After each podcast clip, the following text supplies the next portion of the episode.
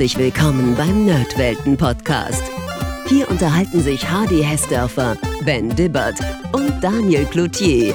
Meistens über alte Spiele, manchmal aber auch über andere nerdige Dinge. Also macht's euch bequem, spitzt die Ohren und dann viel Spaß mit der heutigen Folge.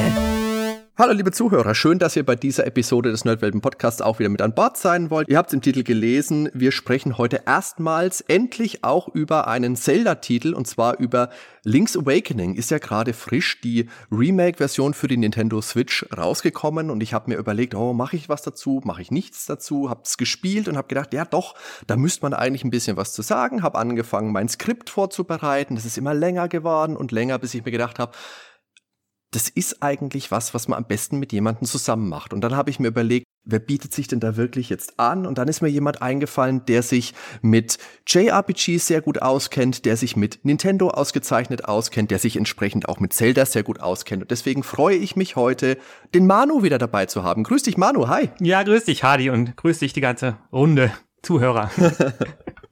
Ja, wie gesagt, ich habe mir gedacht, wir haben ja schon mal über dich gesprochen. Wir hatten diese Interviewfolge, wo du zu deinen Patches zu Final Fantasy VI und zu Chrono Trigger was erzählt hast. Und genau. Das hat sehr gut harmoniert. Und da hast du schon gesagt, ja, wenn es sich mal anbietet, würdest du gerne mal mitmachen. Und da bist du. Ja, da bin ich.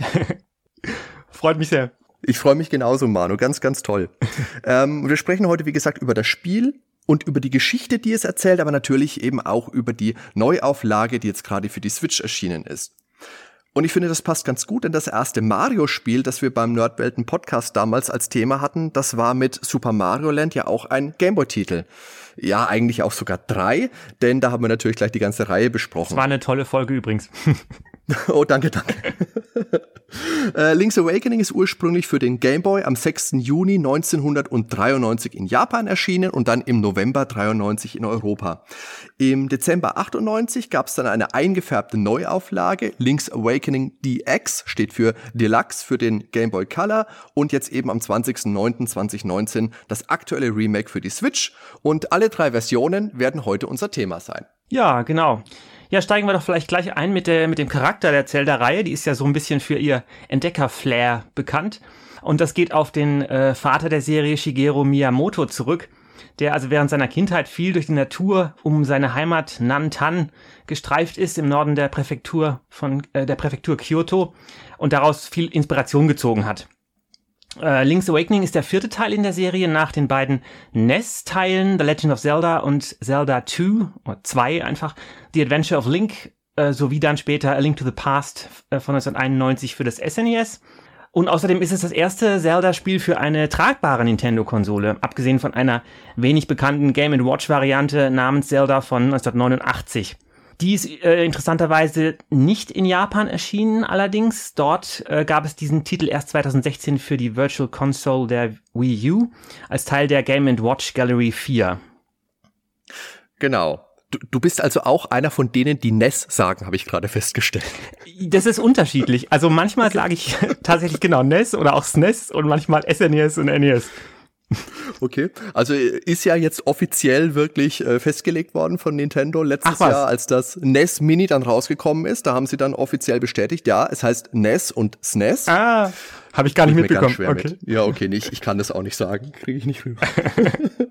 also, Link's Awakening hat eine ganz interessante Entwicklungsgeschichte. Das wurde nämlich von Nintendo-Programmierer Katsuaki Morit Katsuaki Morita, das ist übrigens der Erfinder der Hammer Brothers aus der Super Mario Brothers Reihe. Daneben war der auch schon von vornherein bei den Zelda-Titeln involviert.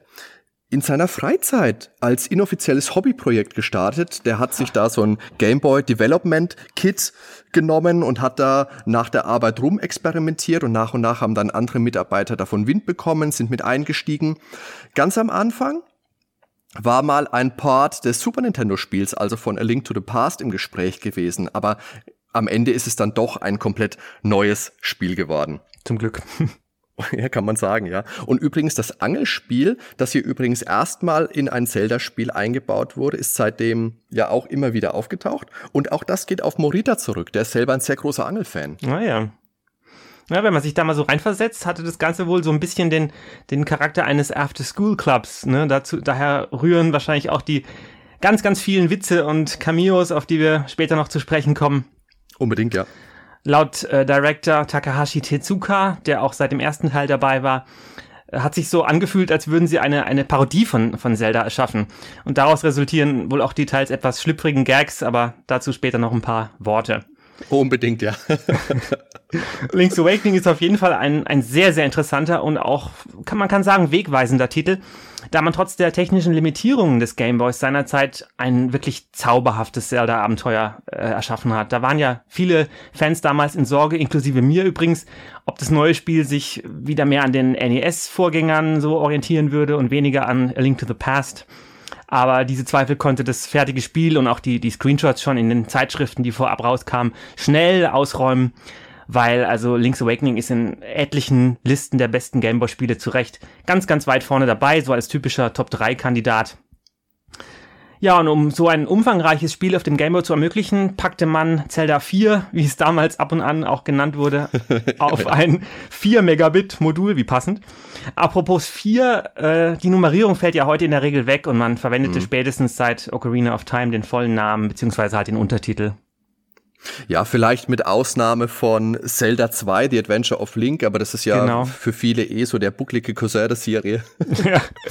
ähm, bevor wir weitermachen, gebe ich jetzt mal eine Spoilerwarnung aus. Einige Aspekte des Spiels kann man natürlich nicht besprechen, ohne Dinge vorwegzunehmen, die den ja, größten Twist der Story verraten. Mhm. Deswegen also, falls ihr das Spiel gerade spielt oder noch spielen wollt, dann spielt fertig und hört dann erst weiter. Ja. Link's Awakening setzt also die Geschichte von A Link to the Past fort. Naja, also es ist zumindest der gleiche Held, der ein neues Abenteuer erlebt. Nachdem er Ganon in A Link to the Past besiegt hat, bricht er mit seinem Schiff zu neuen Ufern auf und wird dabei von einem Sturm überrascht. Übrigens eine absolut saudumme Idee, mit so einer Nussschale überhaupt aufs offene Meer zu segeln. In der Tat. Also er leidet natürlich Schiffbruch und wird an das Ufer der Insel Kokolind gespült, wo er von der süßen Marin gefunden und gerettet wird. Und damit ist es auch das erste Zelda-Spiel, das gar nicht in Hyrule spielt. Aber ich denke, dieses, ja, dieses Entfernen aus dem Königreich kann man vielleicht auch symbolisch für das Entfernen von den, von den Vorgängern sehen. Bemerkenswert dabei ist auch, dass sowohl das Treeforce als auch Prinzessin Zelda in diesem Spiel absolut keine Rolle spielen. Ja. Der Held erwacht dann gleich darauf im trauten Heim von Marin und ihrem Vater Tarin, von dem er auch sein Schild zurück erhält und macht sich dann auf den Weg an den Strand, um sein verlorenes Schwert zu suchen. Das war übrigens damals ein Novum, dass das Schwert auch später, wenn man es wieder erlangt hat, abgelegt werden kann. Am Strand trifft Link dann erstmals auf eine Eule, genau gesagt einen alten großen Uhu, der ihm mitteilt, dass in einem riesigen, gigantischen Ei hoch oben auf dem Berg über der Insel der geheimnisvolle Windfisch schlummert. Äh, ich habe mal, ich meine mich zu erinnern, irgendwo gelesen zu haben, dass diese, dieser Windfisch eine bekannte Figur in der japanischen Mythologie ist, aber ich habe nichts groß weiter da finden können. Also also in der japanischen Mythologie spielen ja Tiere generell eine große Rolle. Rolle. Also ja. ich kann mich an diese, diese Koinobori kenne ich, das sind diese Windfischfahnen, die hat vielleicht jeder mal im Kopf, wenn man sich so groß vorstellt. Aber ah, ja. ja, was es damit jetzt zu tun hat, weiß ich nicht so genau. Übrigens, der Windfisch in Link's Awakening ist ja der Optik nach ein Wal. Und ein mhm. Wal ist ja, wenn man Korinthenkacker sein will, nicht mal ein Fisch, sondern ein Säugetier. das, das stimmt allerdings. Sehr gut. Ja, und der Uhu erzählt äh, Link dann, dass er die Insel nur verlassen kann, wenn er die Musikinstrumente der Sirenen findet, insgesamt acht Stück, deren äh, Musik den Träumer wecken kann. Natürlich sind diese Preziosen in finsteren Dungeons versteckt. Das kennt man ja auch von zu Hause. Irgendwann landen die Instrumente im Keller. Und sei es, weil man dort einen schallisolierten Proberaum hat oder so. Ja, auf jeden Fall. Naja, Musik und äh, Musikinstrumente äh, ganz konkret waren ja seit jeher Teil der Reihe. Eine Flöte ähm, findet man schon im allerersten Teil und ab A Link to the Past ist sie auch in der deutschen Version, zwar nicht namentlich, aber optisch schon als Ocarina erkennbar. Also mhm. eine Flöte aus, aus Ton mit so einer speziellen runden Form, die spätestens dann ab dem ersten Nintendo 64 Titel ikonisch für die Reihe werden sollte. Aber äh, Link's Awakening war praktisch der erste Teil der Serie, in dem Lieder und Musikinstrumente zu wirklich zentralen Handlungselementen wurden. Ja. Mhm. Ähm, es entwickelt sich dann ein Zelda-typisches Abenteuer mit viel zu entdecken, mit klassischer Draufsicht, Dungeons voller Rätsel, Schlüssel, Bosse, Bosse, die vielleicht eine Spur einfacher sind als in anderen Titeln der Reihe. Typisch ist auch, dass man im aktuellen Dungeon neben Schlüssel, Kompass und Karte auch einen neuen Ausrüstungsgegenstand findet, den man dann für den Bosskampf benutzen muss. Also mhm. Also zum Beispiel einen Bumerang, einen Bogen, Kraftarmband, Greifhaken und all die anderen Dinge, die man immer so findet und mit deren Hilfe man in der Spielwelt dann neue Gebiete erschließen kann die einem vorher verwehrt geblieben sind. Zum Beispiel, weil man schwere Steine vorher nicht heben konnte oder einen reißenden Fluss nicht überqueren konnte. Äh, allerdings muss man hier in Link's Awakening manche dieser Gegenstände auch im Laden käuflich erwerben oder, äh, wie im Fall des Bumerangs, durch eine Tauschqueste erlangen. Mhm. Also unter dem Strich all das, was man von der Reihe kennt und liebt, größtenteils vielleicht eine Spur einfacher als gewohnt. Allerdings finde ich, der Schwierigkeitsgrad zieht dann mit der Adlerfestung nochmal ordentlich an und dann wirklich recht ordentlich. Ah, okay. Also ich habe den Schwierigkeitsgrad immer als recht äh, linear ansteigend empfunden und auch in der ersten Hälfte des Spiels gab es einige knifflige Stellen.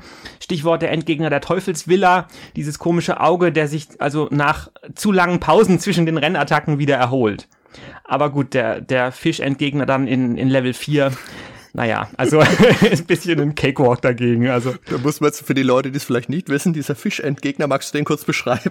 Ja, also das, man, man springt zu dem runter ins Wasser, in, dann switcht das Spiel in so eine Art Seitenansicht, da kommen wir ja auch noch drauf. Ja. Und dann muss man quasi dies, dieses Licht, was er hält, ähm, oder was, was, was über ihm so schwebt, äh, muss man dann treffen halt mehrmals. Und ich glaube, das Einzige, was er macht, er rast einmal auf einen zu und dann kommen irgendwie Steine runter und das sind, glaube ich, die einzigen Attacken. Also viel mehr macht er gar nicht und vielleicht schwimmen noch so ein paar kleine Fische rum.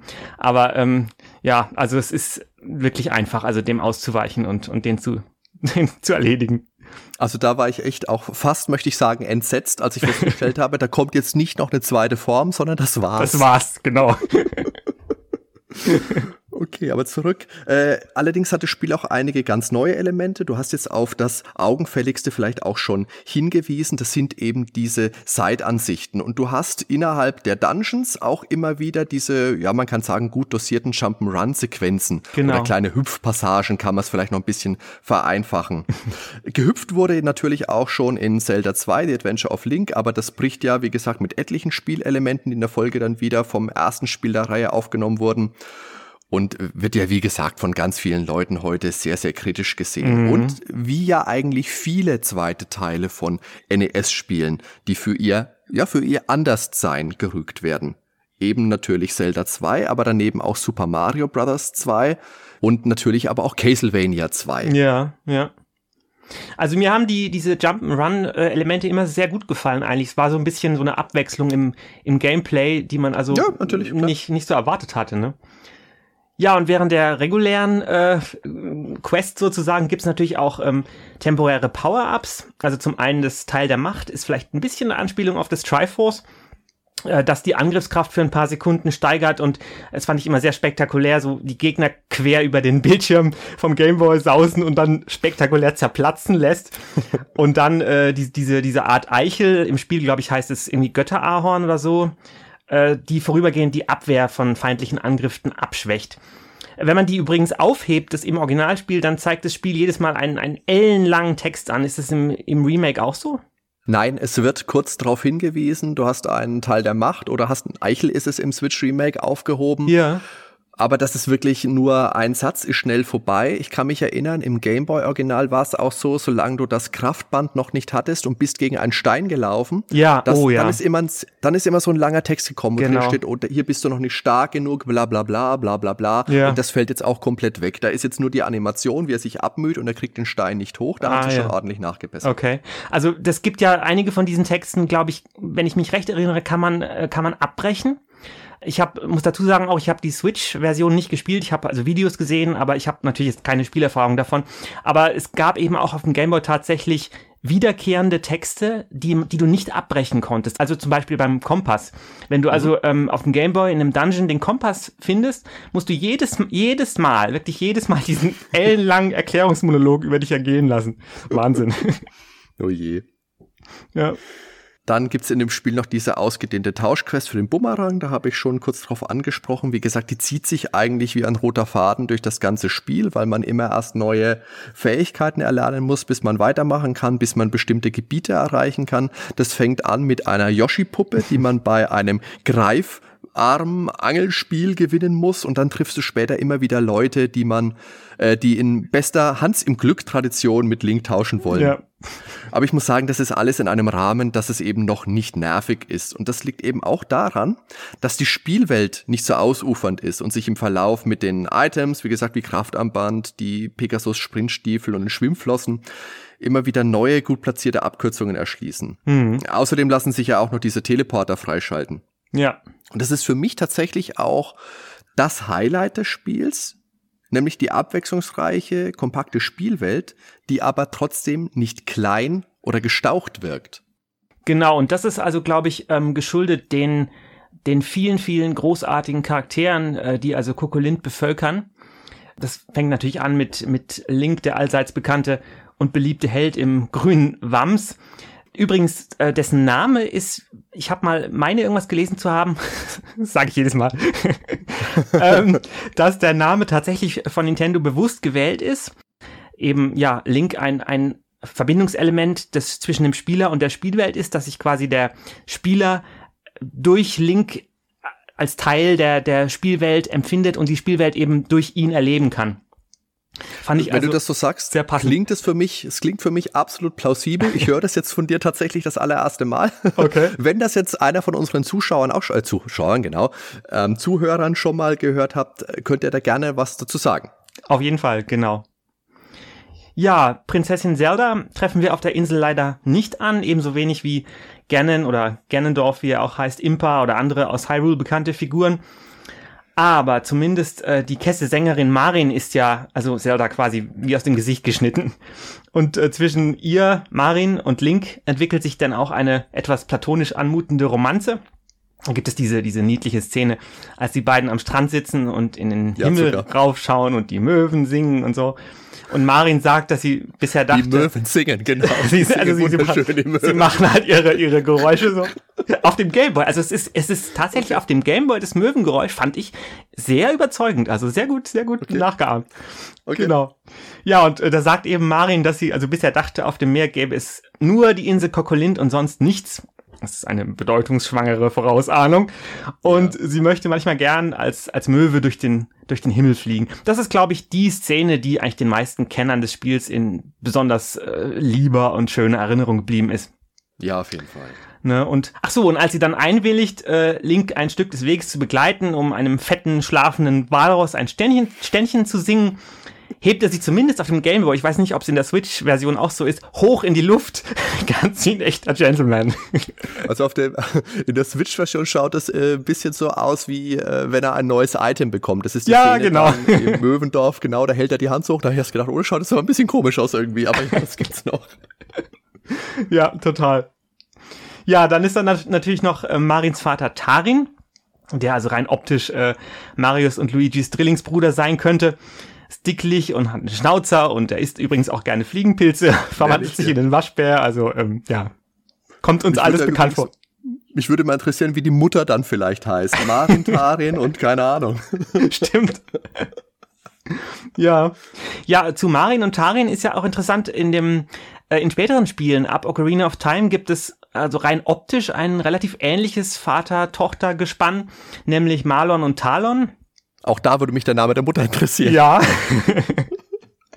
Aber ob die, ob diese beiden Vater-Tochter-Paare irgendwie in Zusammenhang stehen, ist natürlich nicht bekannt. Also, aber es fällt schon auf, dass also es eine, wirklich eine optische Ähnlichkeit gibt und dass es kein, dass wie du sagst eben keine Mutter irgendwie gibt. Also ja, ganz seltsam. Hast du recht, ja. Auch da, falls vielleicht jemand von den Zuhörerinnen und Zuhörern äh, irgendwas beitragen kann, dann freuen wir uns jederzeit über eure Kommentare. Unbedingt. Ja, haben wir noch wen vergessen von den Figuren? Ja, natürlich der hilfreiche Uhu.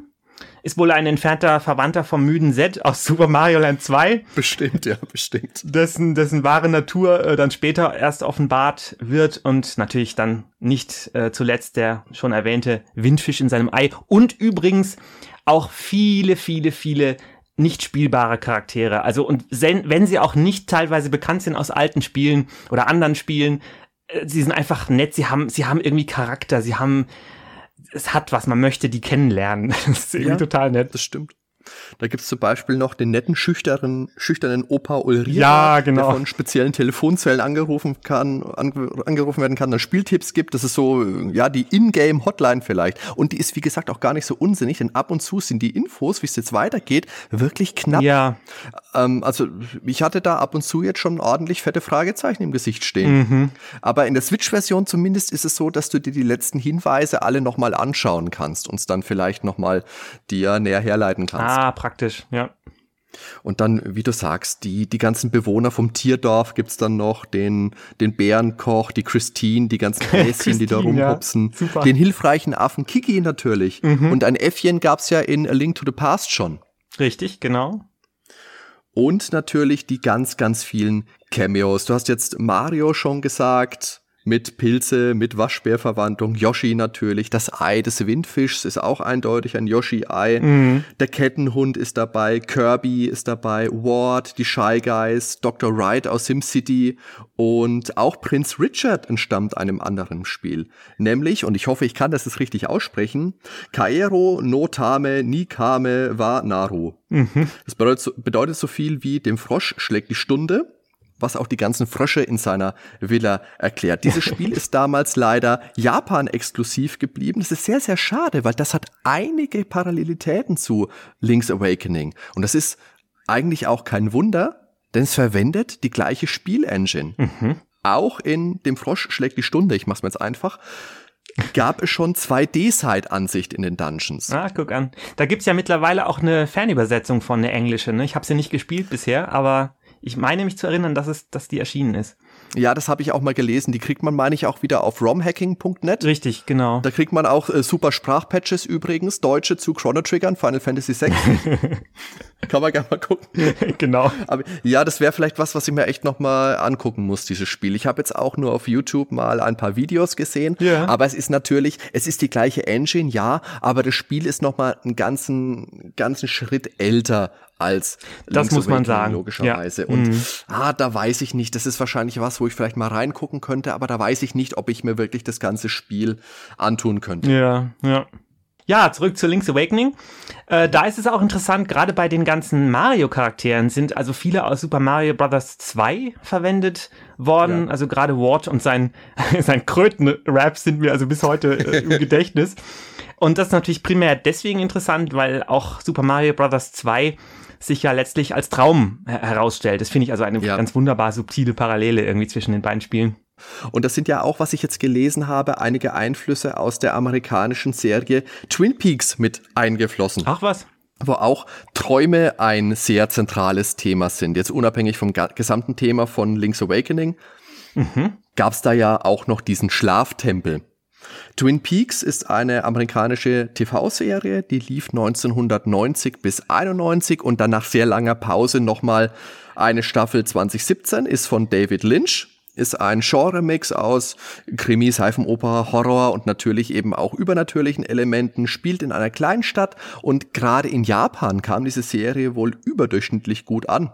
Tezuka wollte dann für Link's Awakening ebenfalls eine geringe Anzahl an Charakteren in einer kleinen Stadt Ah, okay. Hast du Twin Peaks mal gesehen?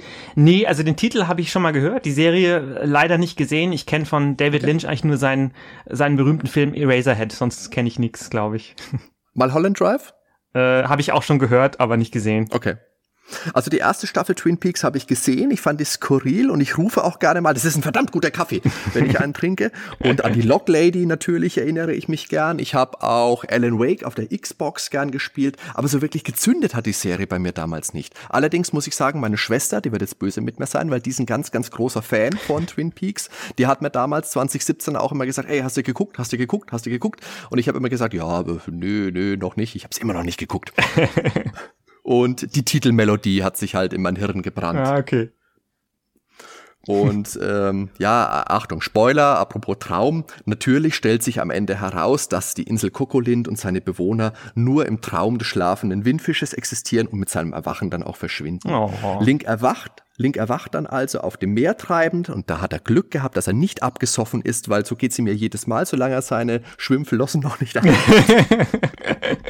Und dann, dann sieht man am Himmel den Windfisch vorbeiziehen und im perfekten Ende gemeinsam mit einer einzelnen Möwe, was impliziert, dass sich Marins Wunsch erfüllt hat. Das ist wirklich ein ganz, ganz bittersüßer Moment ja. und da schwillt mir auch glatt wieder ein Tränchen am Augenrand. Und natürlich bekommt der Titel des Spiels Link's Awakening dann nochmal mehr Bedeutung, da das Spiel dann ja sowohl mit dem Erwachen von Link beginnt, als auch wieder endet. Übrigens ähm, fällt mir gerade spontan ein, ähm, wenn man das Spiel auf dem Game Boy durchspielt, ohne ein einziges Mal drauf zu gehen, dann fliegt statt der Möwe Marin über den Bildschirm am Ende. Das ist also ganz, ganz witzig. Sehr, aber mit sehr, so Luftballons, so irgendwas sehr, sehr surreal. Ja, das weiß ich nicht mehr. Aber, also sehr surreal auf jeden Fall, aber, aber irgendwie nett auch. Oder so flatternd. Ja, das habe ich, meine ich, jetzt auch mal auf YouTube gesehen, mhm. dieses, dieses Bild. Ja, mhm, stimmt, ja. ja. Ja, und das Spiel war, also wie schon ganz zu Anfang angedeutet, ein voller Erfolg, hat äh, Bestwertungen abgesahnt Mal kurz zu den Verkäufen. Also die Originalversion für den Game Boy hat sich bis 2004 3,83 Millionen Mal verkauft und die Deluxe-Version nochmal 2,22 Millionen Mal. Also es ist eigentlich unvorstellbar, der Erfolg. Für den Game Boy ist es ja auch ein, ein, relativ umfangreiches Spiel, sehr umfangreich muss man eigentlich fast schon sagen und eins, ja. das sogar mit einer Speicherbatterie ausgestattet war. Da gibt's jetzt nicht so wahnsinnig viele davon. Also mir fallen spontan jetzt noch die Final Fantasy Legend Teile äh, Donkey Kong, Super Mario Land 2 und 3, Mystic Quest und einige Pokémon-Teile ein. Die meisten umfangreicheren Gameboy-Spiele hatten ja statt der Speicherfunktion eher ein Passwortsystem. Ja, ja. Aber also Link's Awakening hatte davon abgesehen einfach alles, was ein, was ein Zelda-Spiel braucht, inklusive auch der ikonischen Musik. Die stammt hier von Minako Hamano und Kotsue Ishikawa. Während Koji Kondo, ich bin leider auch des Japanischen nicht äh, mächtig, muss ich ganz ehrlich sagen. Deswegen, also Verzeihung, wenn ich die Namen nicht richtig ausspreche. Äh, aber Koji Kondo, der also den äh, Soundtrack der meisten Zelda und auch zahlreiche andere Nintendo-Titel geliefert hat, der wird als äh, Sound Advisor aufgeführt. Du hast jetzt schon die damaligen Wertungen angesprochen, dass die durch die Bank weg sehr, sehr gut waren. Wir haben uns jetzt als Referenz dafür mal zwei Stück ausgesucht.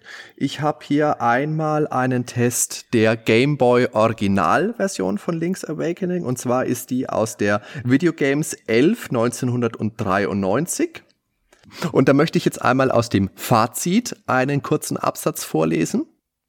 Jeder, der von den Zelda Adventures auf dem Nintendo oder Super Nintendo begeistert war, muss sich dieses Spiel zulegen. Aber auch für alle anderen ist es dringend zu empfehlen. Es gibt nichts Besseres. Und Spielspaß gab es damals von der Videogames 90 Prozent. Ja, das war ordentlich. Und dann äh, gab es in der Mega Fun von, vom März 1999 ähm, gab es auch eine Wertung. Die lese ich jetzt mal im Volltext vor wenn das hoffentlich erlaubt ist. Das ist, ist dir ist alles erlaubt, Manu. Super. Zelda Link's Awakening Deluxe für den Game Boy Color. Eines der sicherlich besten Game Boy Werke wird nach seinem Debüt 1994 in voller Farbenpracht noch einmal neu aufgelegt. Die Deluxe-Version bietet nur kleine Veränderungen gegenüber der Originalversion, als da wären ein brandneuer Dungeon mit neuen Gegnern sowie unterschiedliche Rüstungen. Außerdem gibt es eine Zusatzaufgabe, die darin besteht, insgesamt zwölf Bilder einzusammeln, die man dann per Gameboy Printer sogar ausdrucken darf. Unter dem Strich handelt es sich jedoch immer noch um dasselbe Action-Adventure-Abenteuer. Tolle Doppelung. Dank dem mhm. Genius von Shigeru Miyamoto konnte man aber beim Spielablauf ohnehin nicht mehr viel verbessern. Zur Technik sei gesagt, dass die Farbpalette zwar ansprechend ausgenutzt wurde, Begeisterungsstürme bleiben jedoch aus. Kurzum, wer das Original nicht kennt, sollte spätestens jetzt zugreifen. Das hat ein gewisser Ulf geschrieben und Fun vergibt 87 Prozent. Ordentlich. Ja. Zu dem Gameboy Printer und der Gameboy Kamera haben wir später vielleicht noch mal eine kurze Erwähnung. Das war ja die große Besonderheit dann. Mhm. Ähm, auf GameRankings.com rangiert Link's Awakening aktuell mit einem Schnitt von 89,82 auf Platz 1 der Gameboy-Spiele. Wow. Die, die X-Version mit 91,21 immerhin auf Platz 6 der Gameboy Color-Spiele. Platz 1 hält dort übrigens Metal Gear Solid mit 95,61 Prozent. Mhm. Hast du mal Metal Gear Solid auf dem Game Boy Color gespielt? Nee, ich dachte bis gerade eben, das wäre ein Playstation-Spiel. Gibt's natürlich auch für die Playstation, aber gab's ja auch schon für die fürs NES gab's ein Metal Gear, das gab's glaube ich auch Version für, äh, für den C64, müsste es auch eine ja. Version gegeben haben. Und MSX natürlich. Ich meine, das mitbekommen zu haben, dass es das mal gab, aber ich habe mich mit dem Game Boy Color damals nicht so wirklich beschäftigt. Aber Nee, dass es wirklich so ein, so ein Überspiel, so ein Überspiel sein muss, das ist an mir vorbeigegangen. Ja, da muss Wahnsinn. ich mich, Ja. muss ich mich offenbaren. Mhm. Mhm. Da, glaube ich, bietet sich auch an, dass wir gleich mal mit den Besonderheiten der Game Boy-Version weitermachen, oder? Ja, klar, auf jeden Fall. Also was äh, auf jeden Fall zu bemerken ist, dass es nur in der allerersten Schwarz-Weiß Gameboy-Version mitunter in den Dialogen noch äh, recht frivol zugeht. Wenn man, Oh ja. wenn man nämlich die elektrischen Gegner, diese, diese Buzzblobs, mit dem Zauberpulver besprenkelt, dann geben sie so Sachen, also man kann die dann ansprechen und dann geben sie so Sachen von sich wie nie ohne Kondom, gib mir deinen Saft, ich geb dir meinen. Das ist natürlich ein Zitat aus dem Titel Saft von den Fantastischen Vier aus ihrem 1992er Vier gewinnt Album. Richtig, ja. Dann gibt es die Geier, die Geierwalli, die heißt im Englischen Crazy Tracy.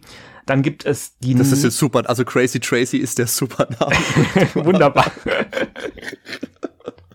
genau. Und dann gibt es natürlich die Nixe, ähm, der man also ein Bikini-Oberteil äh, suchen und zurückbringen muss. Ab der Deluxe-Version war das eine Perlenkette.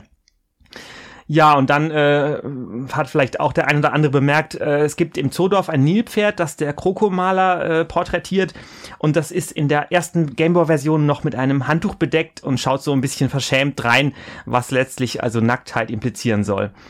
Was mir persönlich ein bisschen unklar ist, ist, inwieweit diese Gags, also jetzt bis auf das Nilpferd vielleicht, also gerade die Gags in den Dialogen auch schon im japanischen Original vorhanden waren, oder ob die deutschen Übersetzer die sich ausgedacht haben. Da wurde ich auch, ich habe da bei Schnittberichte mal geschaut, aber selbst da wurde ich nicht so ganz schlau draus, ob das, haben sich auch Leute in den Kommentaren unterschiedlich geäußert, ob das also auf die japanischen Dialoge zurückgeht oder auf die Übersetzer. Also was auf jeden Fall in der japanischen Version schon drin war, in der Ur-Gameboy-Version, ist eben dieses Bikini-Oberteil. Ja, Das okay. ist de facto dann grafisch ausgetauscht worden. Ja. Was da letztendlich jetzt in den Textboxen drin steht oder im Japanischen drin steht, ich kann mir schon vorstellen, dass das vielleicht auch ein bisschen anzüglich war. Mhm. Aber ganz witzig, der Claude Moaz, mit dem habe ich ja auch schon gesprochen, der hat die deutsche Version dann so übersetzt. Also der Link hat das Bikini-Oberteil dabei, schwimmt zur Nixe hin und sie sagt, ui, da ist ja mein Bikini-Oberteil. Hey, gib es mir, gib es mir sofort zurück. Ich gebe dir auch eine Schuppe von mir. Und dann ist die Auswahlmöglichkeit, die Link hat, entweder ja oder lechts. Ich erinnere mich. Und lechts, das ist ja so ein Wort, das kennt man aus den, keine Ahnung, aus dem Mad Magazine von mir aus. Aber wie gesagt, mit dem deutschen Übersetzer der deutschen Ur-Gameboy-Version, dem Claude Moaz, habe ich im Podcast ja auch schon gesprochen. Tolle Das Folge Interview auch. verlinke ich, verlinke ich hier unten nochmal in der Episode. Und dort hat der Claude ja auch gesagt, dass sein erster Gedanke war, als er diese Bassblobs gesehen hat, die sehen ja aus wie Kondome und die anwesenden Nintendo-Mitarbeiter haben sich halt einfach schlapp gelacht. Ja. Und das passt jetzt wieder zu der Aussage von Takahashi Tezuka, die wir vorhin zitiert haben. Es hatte den Flair einer Parodie, also man ging da sehr, sehr unverklemmt an die Sache heran. Äh, vielleicht dann auch eine Spur zu sehr bei dieser Übersetzung, aber der Claude sagt ja selber, dass er das so wahrscheinlich heutzutage nicht mehr einbauen würde und dass natürlich die Reaktion heute im Zeitalter von Internet, sozialen Medien, Facebook etc., YouTube natürlich bestimmt viel, viel heftiger wären. Und damals sah man das eben einfach locker. Mhm. Der Claude ist ja auch musikalisch im Spiel verewigt worden. Wenn man als Spielernamen Moise eingibt, Genau. dann klingt ein spezieller Song. Da können wir hier vielleicht auch mal kurz reinhören.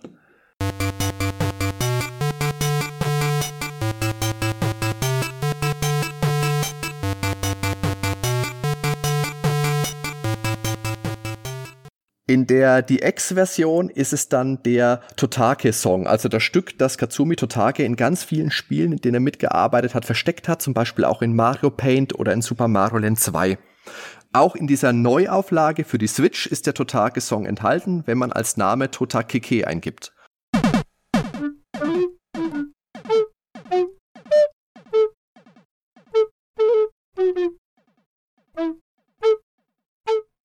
Übrigens auch, wenn man Marien oder Zelda eingibt, bekommt man ein spezielles Lied vorgespielt. Das solltet ihr zu Hause mal ausprobieren. Ist es, ist es in der Switch-Version aber nur mit Marin und Zelda? Weil, also in, auf der Gameboy-Version ist es meines Wissens nur Moaz und Wie es Zelda. mit Marien ist, weiß ich nicht so genau. Ähm, ver- funktioniert jetzt übrigens bei der Switch-Version nicht mehr. Habe ich ausprobiert. ah ja. Ja, aber Mhm. dann würde ich sagen, kommen wir doch auch zur Version für die Nintendo Switch. Denn im Kern Okay. ist das hier die Version, die damals als Deluxe-Version erschienen ist.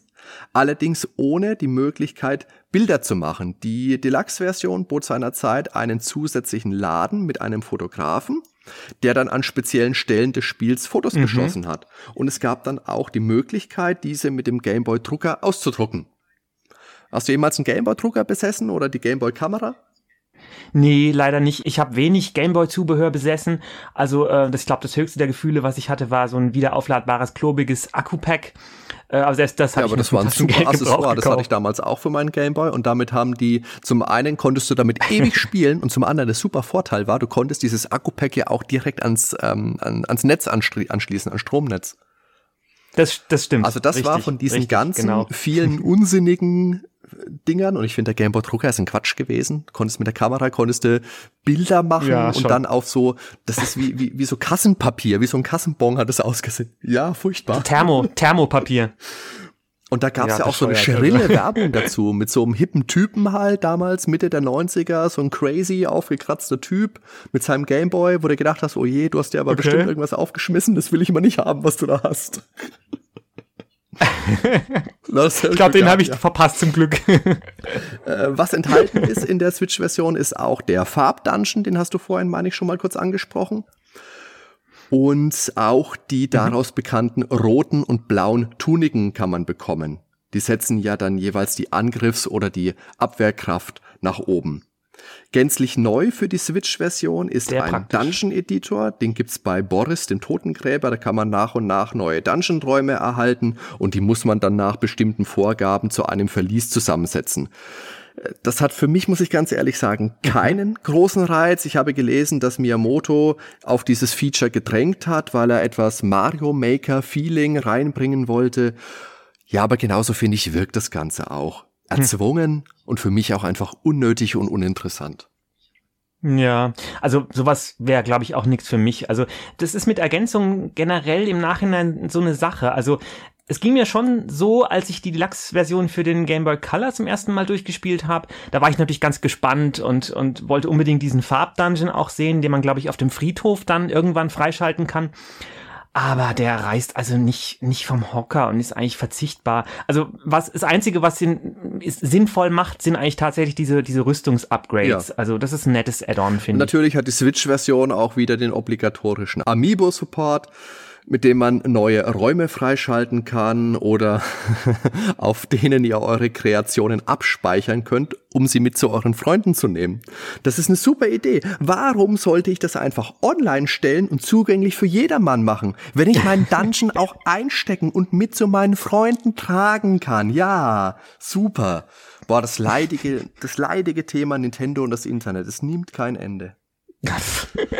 Ja, naja, machen wir mit was Positivem weiter. Die Tastenbelegung wurde optimiert. Ja. Der Game Boy bekanntermaßen hatte ja nur einen A- und einen B-Knopf, neben Start und Select natürlich.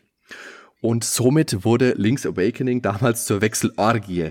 Ständig musstest du ins Menü, musstest Schild Ja. und Schwert auswählen, dann hast du die Sprintstiefel gebraucht, musstest wieder wechseln.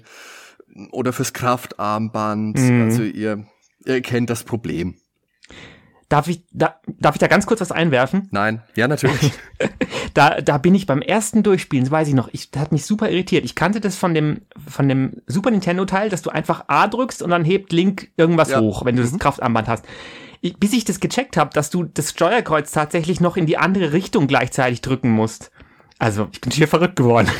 Das, das wusste ich jetzt gar nicht mehr. Da musstest du wirklich noch in die andere Richtung gleichzeitig drücken? Du musst, genau, du musstest also das Kraftarmband anwählen, dann musstest du den Knopf damit drücken und dann noch das Steuerkreuz in die andere Richtung. Dann erst Oh je, hebt Link okay. die Sachen hoch. Bis ich das gecheckt habe, also ich habe sicherlich eine halbe Stunde rumprobiert.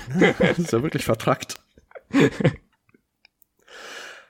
Also die Switch hat nun ähnlich wie das Super Nintendo wieder wesentlich mehr belegbare Knöpfe, sogar natürlich noch mehr als das Super Nintendo. Und natürlich war man zusätzlich so clever, das Kraftarmband nach Auffinden fix ausgerüstet zu lassen. Ah, sehr praktisch, ja.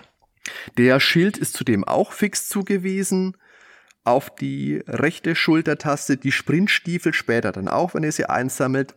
Und somit muss man zwar natürlich immer noch Items wechseln, aber eben längst nicht mehr so häufig, wie es damals der Fall war. Mhm.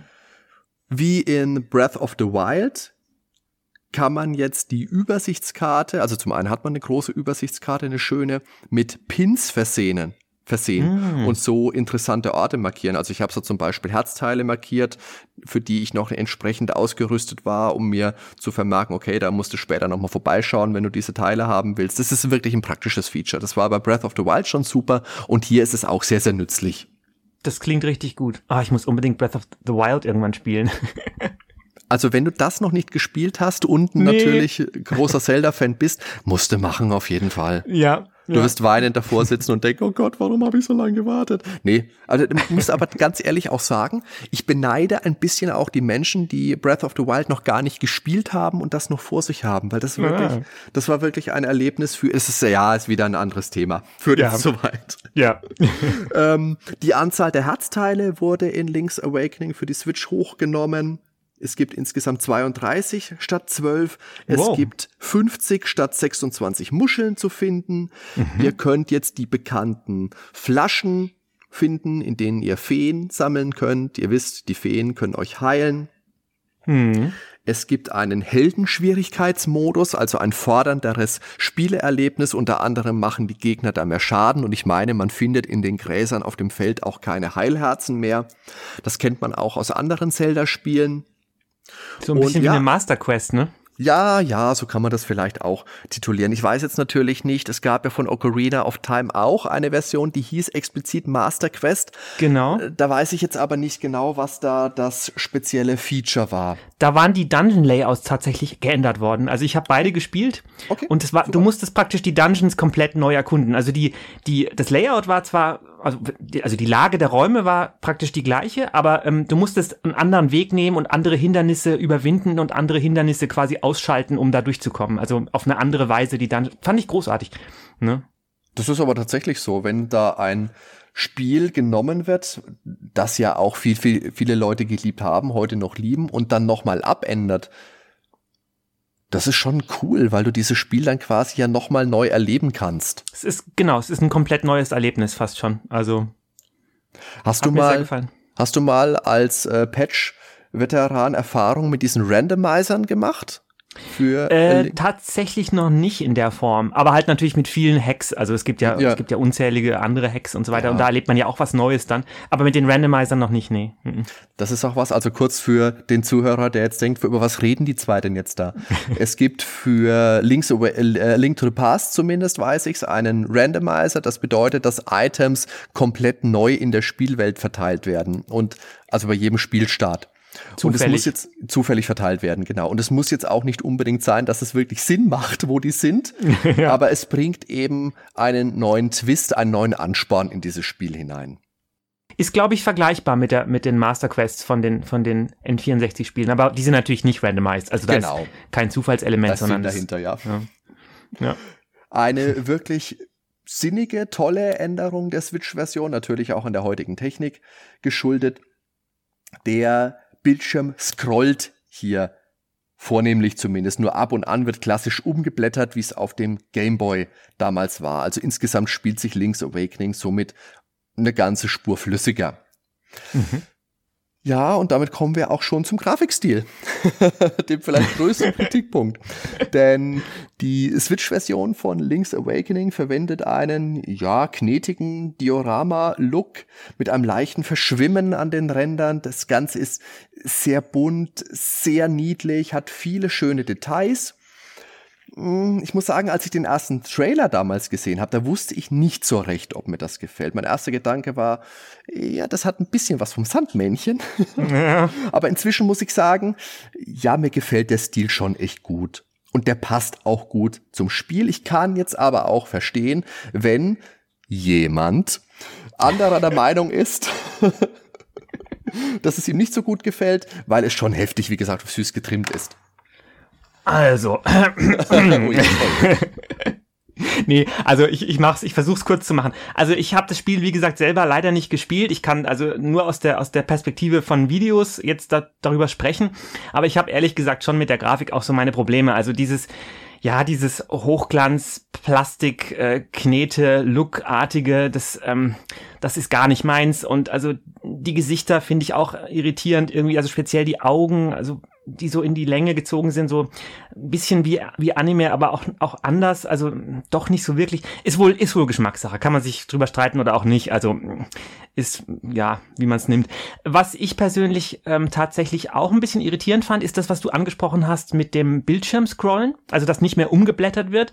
Für mich wirkte dadurch die Welt tatsächlich doch ein bisschen kleiner, als ich sie vom Gameboy so in Erinnerung habe. Aber kann, kann auch täuschen. Ich meine, es gibt ja durchaus Bildschirmwechsel oder, oder ja, ähm, wenn man eben ein, ein, Haus betritt oder eine Höhle oder ja. so. Also das ist ja dann schon, ne, dann kommt ja ein komplett neues Szenerie. Mhm. Ähm, aber auch da habe ich teilweise so ein bisschen meine Probleme. Also die Innenräume von Häusern und Dungeons wirken irgendwie durch diese leeren Hintergründe so, so, so losgelöst, also so, so wie, als würden sie schweben irgendwie oder fast unfertig. Also, so, dass man sich fragt, ja, wo bin ich denn hier eigentlich? das Original hatte dieses Problem nach meiner Erinnerung nicht. Ich habe es jetzt natürlich länger nicht gespielt, aber also ich weiß, dass in den Höhlen zumindest diese, diese Texturen praktisch jenseits von dem begehbaren Bereich sich wiederholt haben. Ähnlich schon wie bei A Link to the Past und das wirkt natürlich einfach ein bisschen gefüllter. Es wirkte nicht so, nicht so in der Luft hängend. Ist aber vielleicht im Switch Remake auch Absicht, weil es ja ja, diese Traumthematik eben hat und vielleicht alles irreal ist oder ja, gar nicht existiert. Also ich muss sagen, ja, wenn man das so sieht, mit den losgelösten Räumen, ja, das war jetzt nichts, was mir A großartig aufgefallen wäre oder mich vielleicht B großartig gestört hat. Mir ist ja. primär aufgefallen, dass die Räume in der Switch-Version schön eingerichtet sind. Also das wirkt richtig ja, richtig, richtig liebevoll, wie das alles so vollgestellt worden ist. Mir fällt jetzt da der, der Bananenhändler meinetwegen ein am ja. Strand mit seiner, ja. seiner kleinen Oase, die er sich da links oben ins Eck gesetzt hat. Nee, äh, also mein klar, auf dem Gameboy war schon so, da haben die Räume, meine ich, den ganzen Bildschirm ausgefüllt. Fast schon, du, genau, genau. Genau, hast du genau. keinen Rand außenrum gesehen. Aber ja, also das ist jetzt nichts, was für mich persönlich zumindest ein großartig negativer Punkt äh, wäre. Ja, okay, ja. Naja, vielleicht das nächste, also schauen wir mal. Ähm, was mir aufgefallen ist, das kann natürlich auch jetzt der, vom, von dem Videoeindruck herrühren. Ich weiß nicht, wie es tatsächlich als Spieler sich anfühlt, aber mir kam es so vor, dass also gerade sich bewegende Elemente, aber immer auch Link irgendwie so, so schwerelos wirkt oder besser gesagt eigentlich fast gewichtslos. Also man sieht ja schon, wenn sie, wenn er springt oder so, oder wenn sich irgendwas erhebt, wie diese Skelette, die so aus dem, aus dem Boden sich zusammensetzen und dann hüpfen, man sieht ja schon, dass sie, dass sie letztlich, ähm, also wieder auf die Erde zurückfallen. Also sie haben eine Art Schwere, aber irgendwie wirken sie trotzdem so, als, als hätten sie kein Gewicht. Das ist ganz, ganz schwer zu beschreiben. Ähm, ist vielleicht auch gar nicht so sehr ein Problem der Grafik als vielmehr ein Problem der Spielphysik. Also ein ganz prominentes Beispiel ist auf jeden Fall äh, der Uhu, also wenn der angeflogen kommt oder vor allem auch wenn er wieder abhebt. Also das sieht schon fast grotesk komisch aus. wie, wie ging's dir da? da? Da weiß ich jetzt nicht, was du dir da für Videos angeschaut hast. Naja, das also, war so ein, das war so ein, so ein, so ein Gameplay-Video. Also, okay. also ja. ähm, das ist jetzt was, äh, das kann ich jetzt ehrlich gesagt nicht so nachvollziehen. Ich finde okay. jetzt auch im Spiel selber äh, fühlt sich das alles sehr, sehr passend an und ich habe nicht das Gefühl ah, ja. gehabt, dass da irgendwas jetzt ewig durch die Luft schwebt und äh, ja, also da, da kann ich dir jetzt mal nicht zustimmen. Nee, nee, musst du auch nicht. Okay, ja, äh, ich habe natürlich ähm, auch was, was an der Grafik mir gefällt. Also das, was du schon angesprochen hast, dieses bunte und dieses auch vollgestellte teilweise, das finde ich auch auch sehr nett. Das macht's irgendwie heimelig, das macht's ja fürs Auge unglaublich ähm, es, es, hat, es hat einen satten Anblick. Es, es ja, ist wirklich schön. Und was mir besonders gut gefällt, ist auch, dass, dass der Vordergrund immer so im Fokus ist und der Hintergrund wie auf einer Spiegelreflex, wie auf einem Spiegelreflexfoto mhm. so unscharf wird. Das fand ich sehr, sehr schön.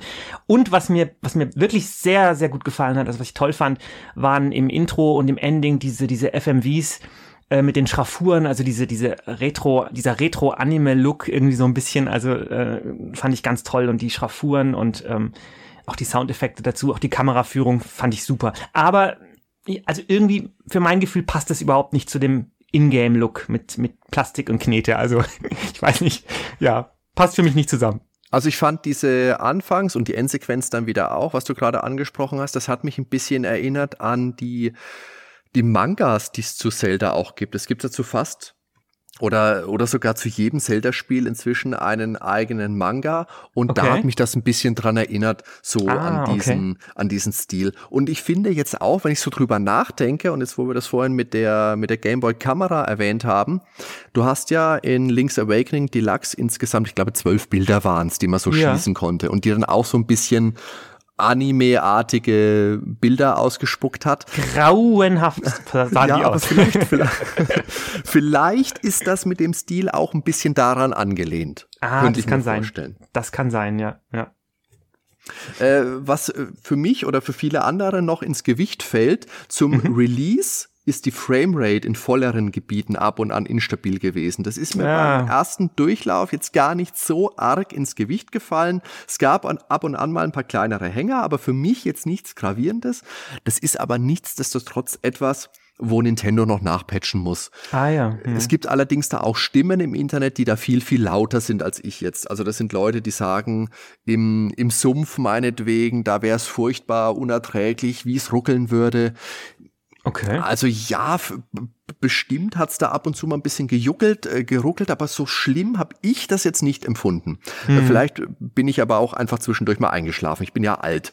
äh, also wie für ein Zelda-Spiel typisch ist es mit ganz, ganz großartiger Musik ausgestattet. Die ist unter Leitung von Ryo Nagamatsu erschienen und mit vielen bekannten und beliebten Themen in wunderschönen Variationen versehen. Also die Reihe ist mhm. generell bekannt für tolle Musik, aber die hier verwendeten Arrangements, die sind einfach durch die Bankklasse. Mhm. Im Zoodorf werden Tierstimmen mit eingefügt, ab und an wird auch mal ein Gameboy-Sound mit eingestreut.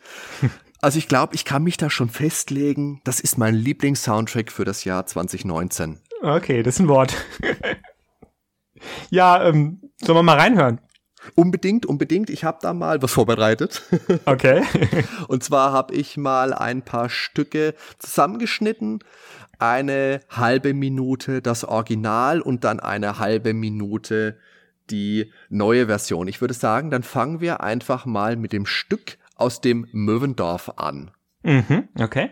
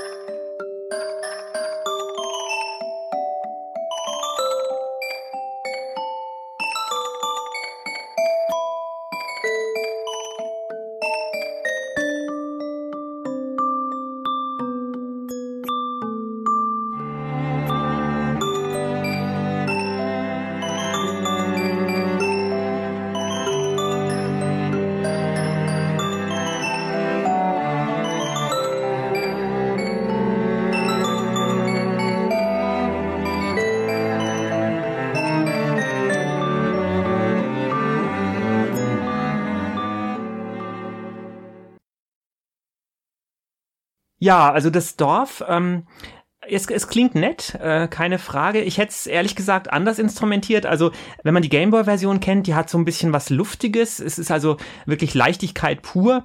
Also, wenn ich hätte instrumentieren müssen, ich hätte, glaube ich, eine Akustikgitarre genommen mit einer Flöte und oder einer Geige, eventuell sogar Steel Drums was, was mich an dem Remake ein bisschen stört, ist halt dieser Spieluhrcharakter mit den tiefen Streicherklängen, die dann dazukommen.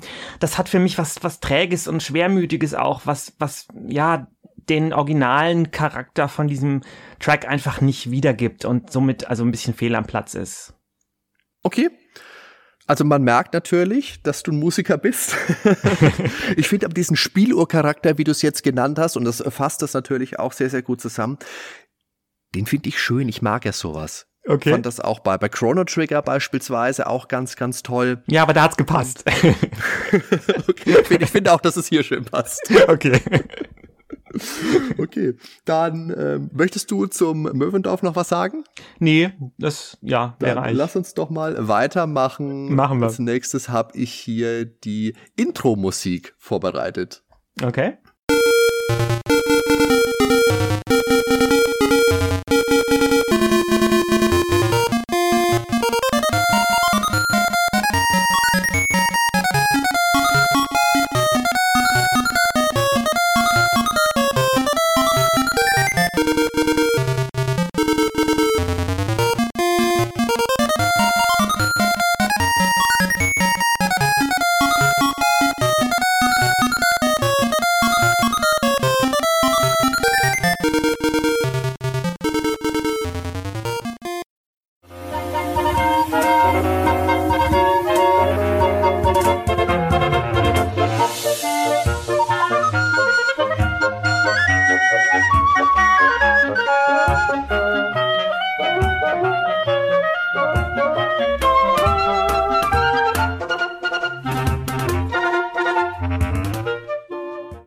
Ja, das Titelthema mit also fast nur, wenn ich es recht gehört habe, Holzblasinstrumenten, wie also Oboe, Fagott und Klarinette und so weiter, ist ungewohnt, aber großartig. Also ich, ich habe es mir ehrlich gesagt zwar mehrmals anhören müssen, um es zu glauben tatsächlich, um mich zu überzeugen, aber es passt super. Also ähm, ich hätte es zwar wahrscheinlich selber komplett anders gemacht, aber das spielt keine Rolle.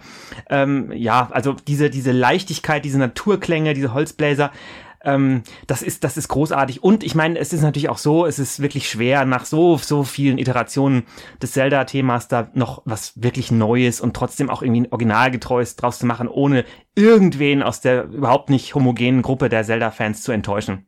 Mhm. Also ich finde auch, dass es einfach einfach zauberhaft. Mir fehlt ist, also ist zauberhaft. Es, es ist zauberhaft. ich kann es nicht so schön illust beschreiben wie du, aber ja, ich, ich finde es einfach ganz, ganz toll. Und das letzte Stück, das ich jetzt vorbereitet habe, ist das Lied, das Marin singt, also die Ballade vom Windfisch. Mhm.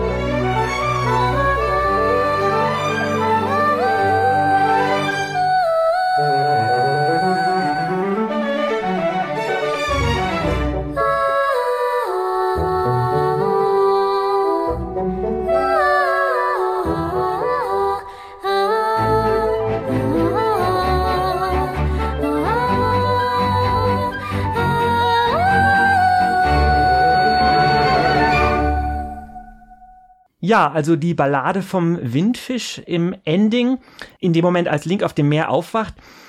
Ähm, ja gut, auch wenn also die Ballade entgegen dem Titel eigentlich formal keine ist, äh, sie ist, sie ist schön, auf jeden Fall.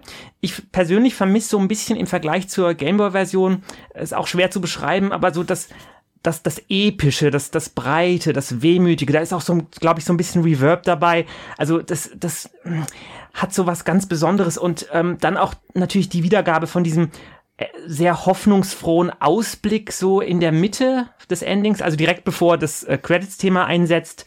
Das, das fand ich auf dem Gamer noch mal etwas, ja, hat mich noch mehr gepackt. Aber trotzdem ist es, ist es wirklich total klangschön. Also auch diese Stimme ist, ist wirklich schön. Ich weiß nicht, ob sie die gesampelt haben oder keine Ahnung. Klingt auf jeden Fall toll. Also ja. da, da jammere ich auf, auf hohem Niveau sozusagen. Ich fasse wieder mit zauberhaft zusammen. Ja, passt. Kannst du jetzt vielleicht für unsere Zuhörer nochmal erklären, was ist denn dann eine Ballade? Das äh, führt jetzt bisschen weit. Also eine Ballade ist ein, eine spezielle Form einer, einer Erzählung ursprünglich.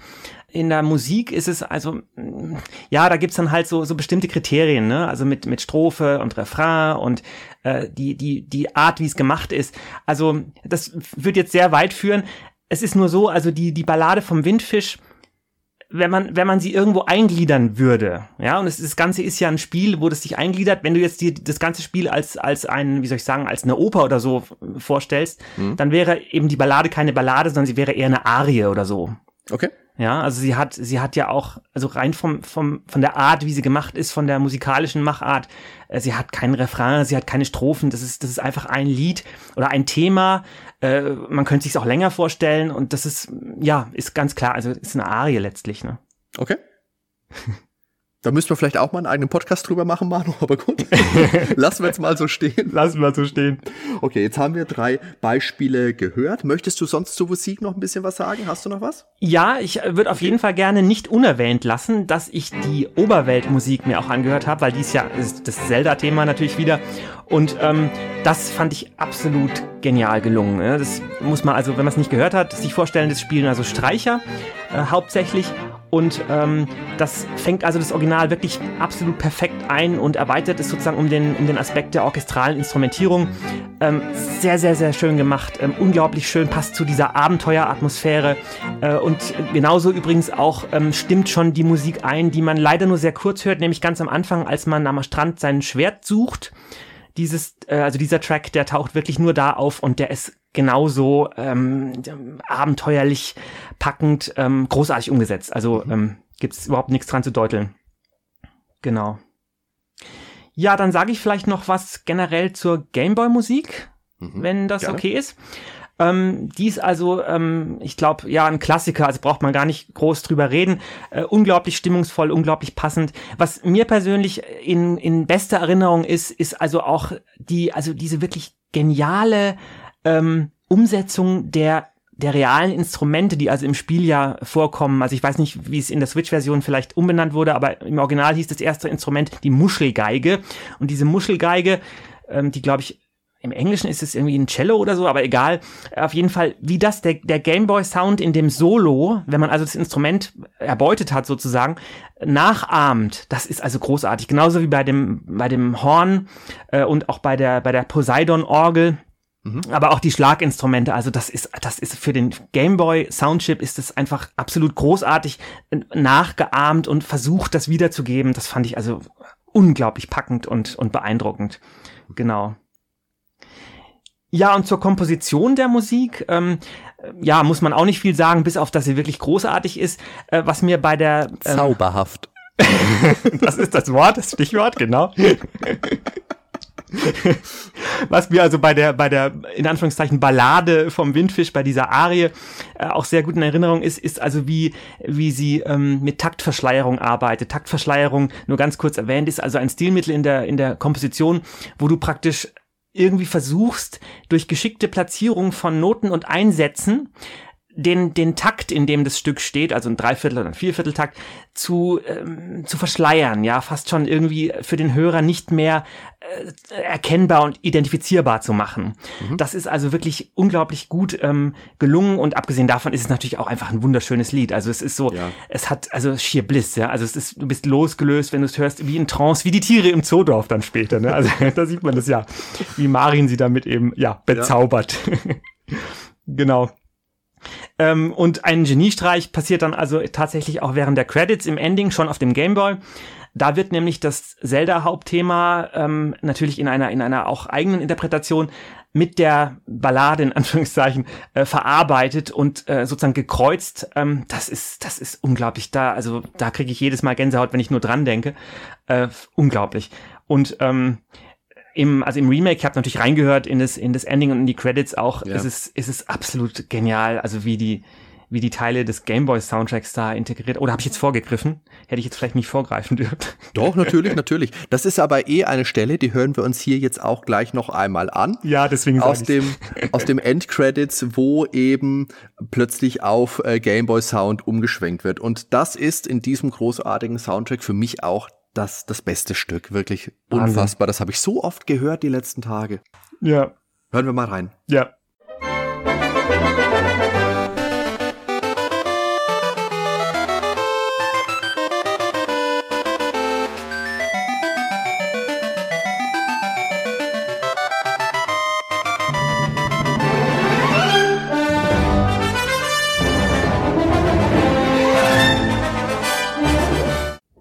Also ich krieg einfach Gänse Gänsehaut. ja, es ist wirklich ah, ganz toll. Mhm. So, jetzt habe ich noch was, was ich vielleicht ein bisschen weniger toll finde. Und das wäre der Preis der Switch-Version. Mhm. Das ist knapp Lass 55 hören. Euro, variiert manchmal tagesabhängig ein bisschen. Wow. Ich habe es jetzt auch schon für 50 gesehen, also insgesamt Vollpreis und das ist schon stolz. Immerhin haben, hier, haben wir hier ja und jetzt in Anführungszeichen nur ein Remake weil man folgt ja nahezu eins zu eins der Blaupause der DX-Version. Natürlich ist schon klar, man hat das alles neu programmieren müssen, man hat eine neue Engine gebraucht. Und es ist natürlich auch ein wirklich überraschend zeitloses, gut angepasstes Abenteuer mit einer über jeden Zweifel erhabenen akustischen und für mich auch optischen Präsentation, das eben modernisiert würde, wurde. Aber ja, von daher würde ich nach anfänglichem Hadern zwar immer noch sagen, dass der Preis zu hoch ist, aber ja, ich fühle mich jetzt auch nicht abgezockt im Nachhinein. Aber Allerdings, es ist also ordentlich, es ist wirklich ordentlich. Also ich, ich überlege mir, also wenn ich mir eine Switch hole, ah, ob ich dann also 55 Euro nochmal da drauflege, weiß ich nicht recht. Ja gut, bis du dich da entschieden hast, wird es wahrscheinlich 50 Euro kosten, aber du musst natürlich auch bedenken, Breath of the Wild kostet im Endeffekt das gleiche Geld und mhm. Breath of the Wild das kannst du eigentlich endlos, ja gut, endlos jetzt nicht, aber da kannst du Massen und Massen an Stunden reinstecken.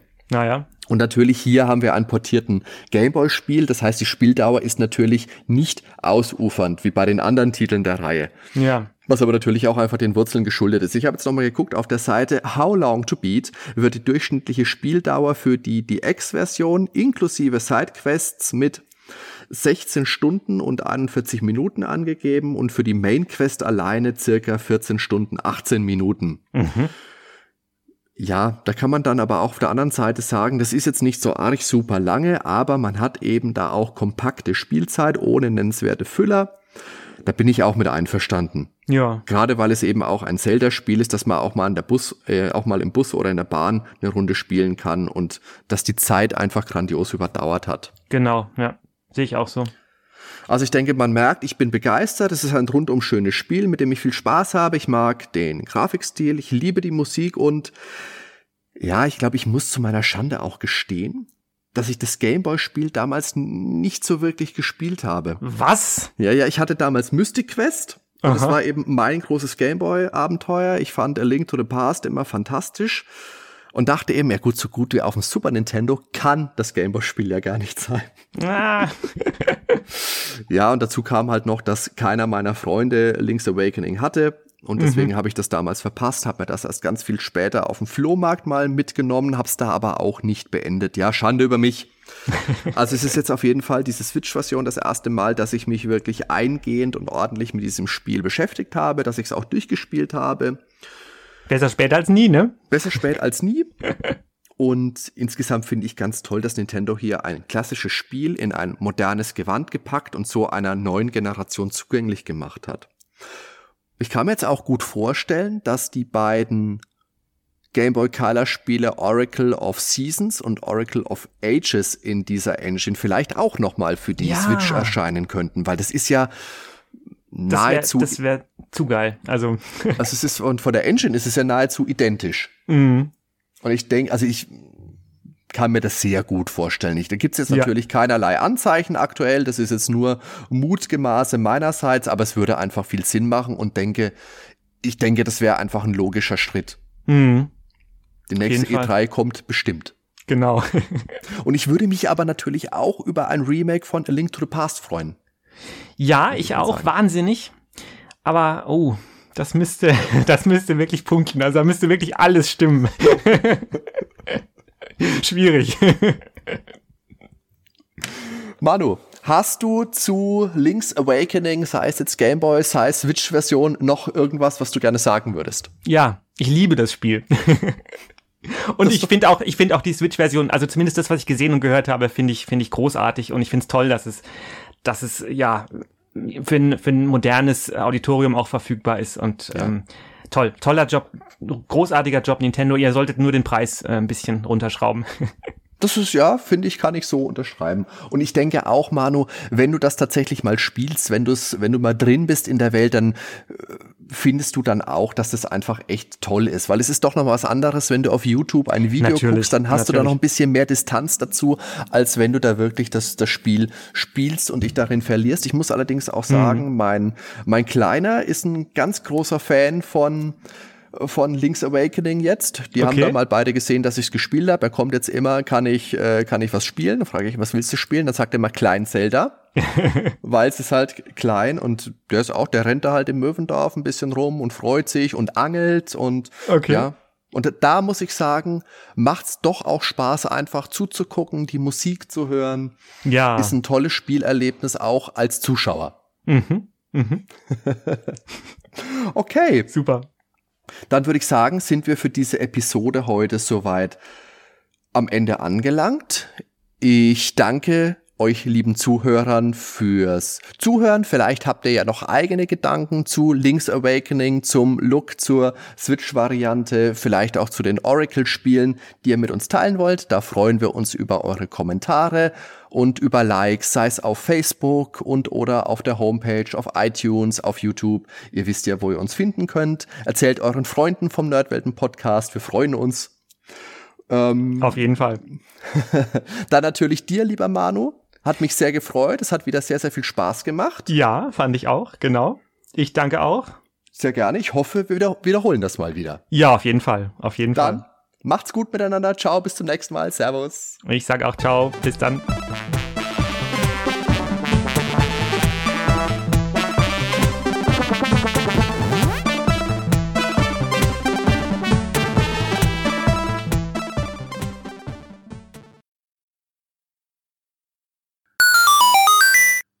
Oho, dann habt ihr unser kleines Geheimnis hier am Ende der Episode noch entdeckt.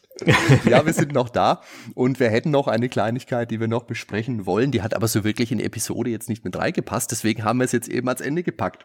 Und zwar wollen wir noch mal kurz einen Blick auf die offizielle Zelda-Timeline werfen. Mhm. Ja, und zwar gab es ja vor einiger Zeit ein Buch namens Zelda Hyrule Historia und da wurde erstmals eine offizielle Timeline abgedruckt, die dann auch natürlich prompt in einem der Folgebände in der Enzyklopädie wieder über den Haufen geworfen wurde und nochmal ein bisschen abgeändert wurde. Und irgendwo habe ich dann auch nochmal gelesen, es könnte sogar hier gewesen sein irgendwo habe ich dann auch noch mal gelesen, dass Nintendo natürlich sagt, es könnte sein, dass sich das alles noch mal ein bisschen ändert oder dass es für den einen oder anderen eh noch mal ein bisschen anders ist. ja. Aber da haben sich natürlich über die Jahre früher schon immer die Fans die Köpfe zerbrochen. Wie, wo ordnen wir die Spiele denn ein? Und hier hat man zumindest mal einen offiziellen Anhaltspunkt bekommen. Mhm. In dem hier vorliegenden ist Breath of the Wild allerdings noch nicht mit drinnen. Nee. Aber wir Und wollen uns jetzt einfach. Skyward, ah nee, Skyward Sword ist ganz am Anfang. Skyward Sword ist das allererste. Mhm. Aber das ist ja eben so die Zeit, als äh, Skyward Sword damals neu als war. Als es neu war, ne? Ja. Genau. Und da beginnt natürlich dann auch die Timeline mit. Skyward Sword ist quasi die Erschaffung des Zelda-Universums damals noch hoch oben über dem Himmel. Mhm mit äh, Flugtieren, auf denen man reiten konnte, gab's für die Wii. Hast du das damals gespielt? Nee, ich habe also das, das die neueste Konsole, die ich tatsächlich habe, ist der GameCube. Insofern okay. ähm, ja, habe ich das nie gespielt. Aber es hat, also ich habe einen Trailer damals gesehen, den Trailer fand ich bombastisch. Also allein schon die Musik auch und, und was man da auch gesehen hat, also großartig.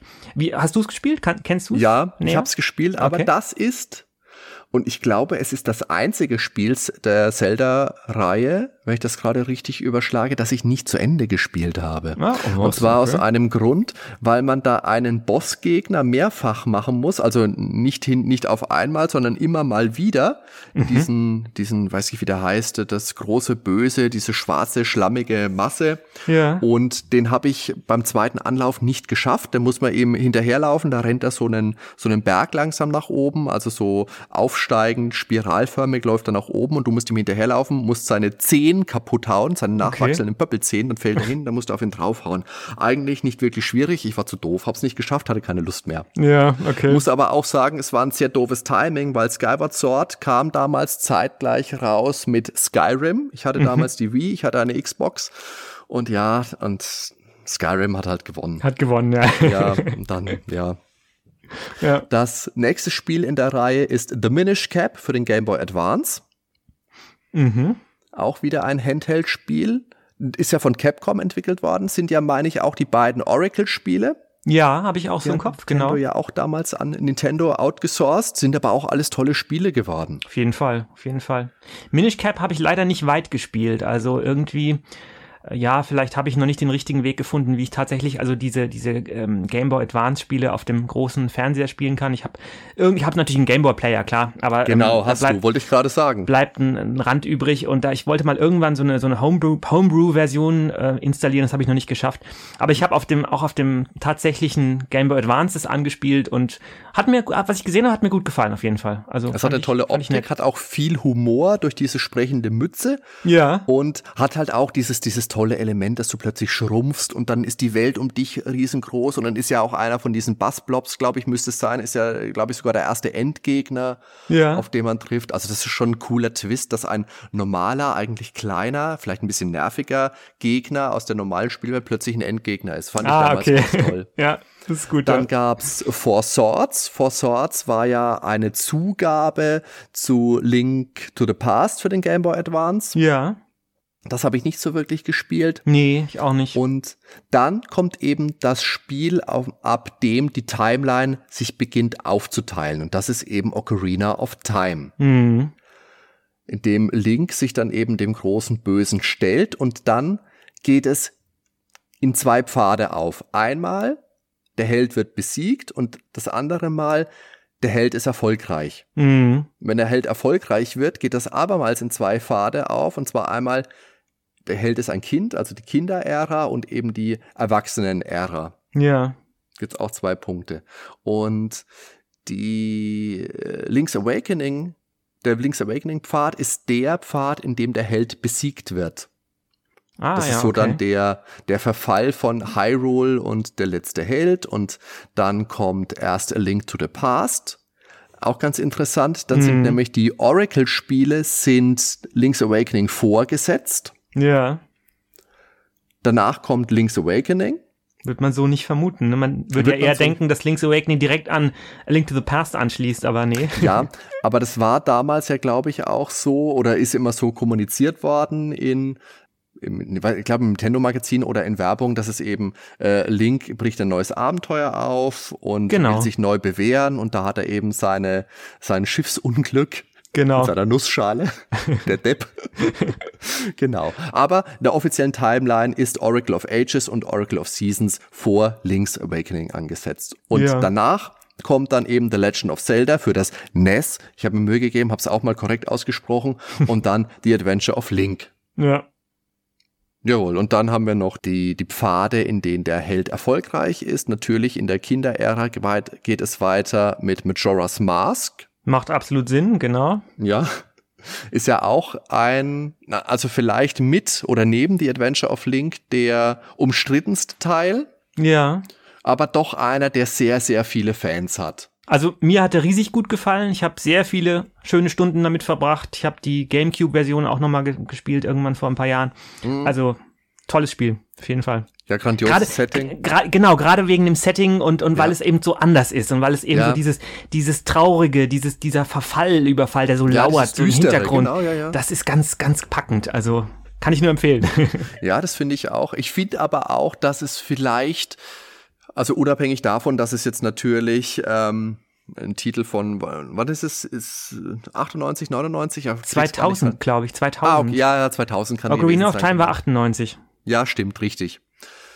Gab es ja damals auch ein Remake für den 3DS, ist aber im Endeffekt ja nur grafisch angepasst worden, grafisch ja. ein bisschen aufgehübscht worden. Ja. Und ich fand das mit dieses Zeitelement fand ich damals irgendwie störend. Du konntest die ah, Zeit ja. ja. immer, ich glaube, es sind ja drei Tage, die man Richtig. da Zeit hat. Genau. Und die konntest du dann auch beliebig variieren dann irgendwann, hattest aber für den ersten Tempel nur eine bestimmte Zeit dahin zu kommen. Und wie man jetzt schon bei meinen ähm, äh, bei meiner Geschichte aus Skyward Sword gehört hat, ich bin manchmal einfach zu doof. Also ich habe diesen Tempel nicht in der Zeit geschafft und habe dann keinen Bock gehabt, nochmal zu machen. Ach so, ja, okay. Aber siehst du, das geht nicht nur dir so. Also siehe, siehe meine Geschichte mit dem Kraftarmband in Link's Awakening. Nach Majora's Mask geht's dann weiter mit Twilight Princess. Mhm. Das war ja damals ein Spiel, das für zwei Plattformen gleichzeitig erschienen ist, nämlich für den GameCube. Genau. Am Ende seiner Lebensspanne und als äh, quasi erste Titel für die Wii hat damals schon ein bisschen sich so angefühlt, als hätten sie das einfach rausgezögert, bis die Wii dann soweit ist, dass man sie veröffentlichen kann. Naja. Und die Weltkarte war, glaube ich, gespiegelt, ne? Bei dem einen ist die Weltkarte, glaube ich, genau. verspiegelt. Weil Link ja, das haben wir jetzt auch nicht erwähnt, aber Link ist ja Linkshänder. Ah. Von Haus aus. Aber die Wii mit der Fuchtelsteuerung wird ja hauptsächlich von Rechtshändern benutzt. Und dann ist es doof, wenn du mit der rechten Hand fuchtelst oder sagen wir mal, keine Ahnung, 80 Prozent der Spieler und das Schwert wird auf der anderen Seite aber geschwungen. Deswegen ah. hat man das da gespiegelt. Das heißt nicht nur die Welt, sondern auch Link tatsächlich und auch die Figuren wahrscheinlich, also die Porträts. Einfach alles, ist einfach alles komplett gespiegelt. Wahnsinn, okay. Hm. Hast du das dann gespielt auf dem Gamecube? Angefangen. Also nicht, nicht sehr weit leider. Also das, das liegt aber noch auf meiner äh, List, To-Do-Liste sozusagen mhm. und äh, wird auf jeden Fall gemacht. Also ich hab's und ähm, genau, also das werde ich mir nicht entgehen lassen. Das, also, also das, da was ich, ich am Anfang auch gesehen habe, fand ich sehr beeindruckend. Fand ich sehr Habe ich auch viele schöne Erinnerungen dran. Ist auch ganz, ganz düster, vielleicht noch düsterer als Majora's Mask. Ja. ja. Aber fand ich auch ein richtig tolles Spiel. Dem wird ja auch viel vorgeworfen, dass es viel Füller hat, also dass man viel Backtracking hat. Ja. Aber ist mir damals nicht negativ aufgefallen. Ich war da einfach begeistert. Da gibt's später einen, diesen Schneedungeon mit den, mit den Yetis. Das hat mich fast ein bisschen gegruselt damals. Ah ja, okay.